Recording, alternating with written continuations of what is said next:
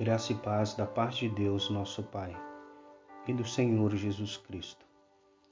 A devocional de hoje está baseada no Evangelho de Lucas, no capítulo de número 14, os versículos 25 a 27, que nos diz assim: Grandes multidões o acompanhavam, e ele, voltando-se, lhes disse: Se alguém vem a mim e não aborrece seu pai, e mãe, e mulher, e filhos, e irmãos, e irmãs, e ainda sua própria vida, não pode ser meu discípulo.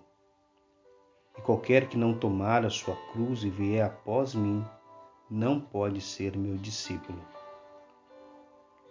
Querido ouvinte, o conhecimento que você tem acerca de Jesus tem lhe conduzido a amá-lo de todo o teu coração de toda a tua alma, de todo o teu entendimento e de toda a tua força?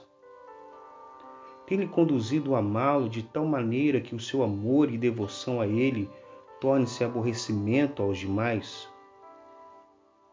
No texto bíblico em apreço, somos informados que multidões acompanhavam Jesus. Fazer parte da multidão não implica em relacionamento pessoal com o Senhor não implica em ser um dos seus discípulos. Pelo que percebemos, Jesus queria um compromisso verdadeiro dos seus discípulos. Multidões o acompanhavam quando ele ia para Jerusalém. Talvez esses seguidores casuais se considerassem seus verdadeiros discípulos, mas Jesus ensinou que segui-lo era mais do que conhecer fatos a seu respeito.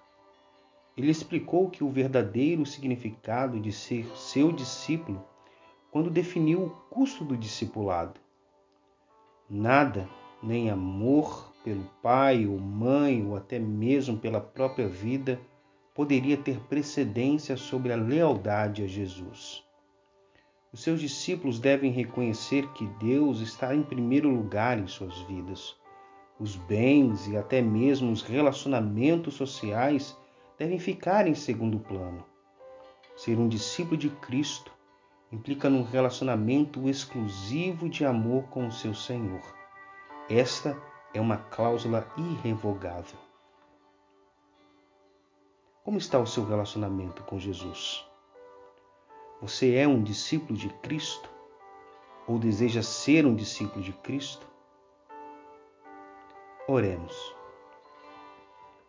Senhor Jesus, que o nosso amor por Ti seja tão abundante que possamos de fato tê-lo sempre em primazia.